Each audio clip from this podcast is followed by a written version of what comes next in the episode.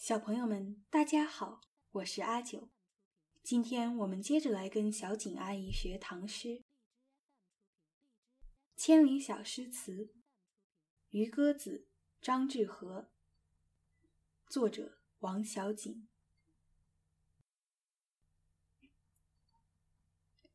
今天讲的是张志和的《渔歌子》。以前从来没想过一蓑烟雨任平生的精神气质的来源。为了讲这首渔歌子，翻了些文章，看到苏轼和黄庭坚分别都改写过这首渔歌子。苏学士还嘲笑黄的“青箬笠下境界不高”。忽然觉得“青箬笠，绿蓑衣”与“竹杖芒鞋轻胜马”的境界是相同的。虽然张志和的人生是绚烂过后的心灰意冷，苏轼的人生是被贬谪后的悲喜不惊，但是对于人生中的斜风细雨，他们的态度是如此一致。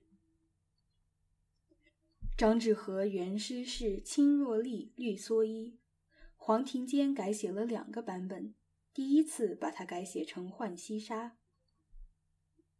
心腹滩头眉带愁。”女儿浦口眼波秋，金鱼错认月沉钩。青箬笠前无限事，绿蓑衣底一时休。斜风吹雨转船头。然后苏学士嘲笑说：“山谷境界乃与青箬笠前而已耶？”我理解就是嘲笑他把这个青箬笠、绿蓑衣石化了。黄庭坚不服气，后来又写了一首《鹧鸪天》，这次没有对青箬笠、绿蓑衣做任何改写，只是之前之后添了两句叙述本事。可见苏轼的批评他是听进去了。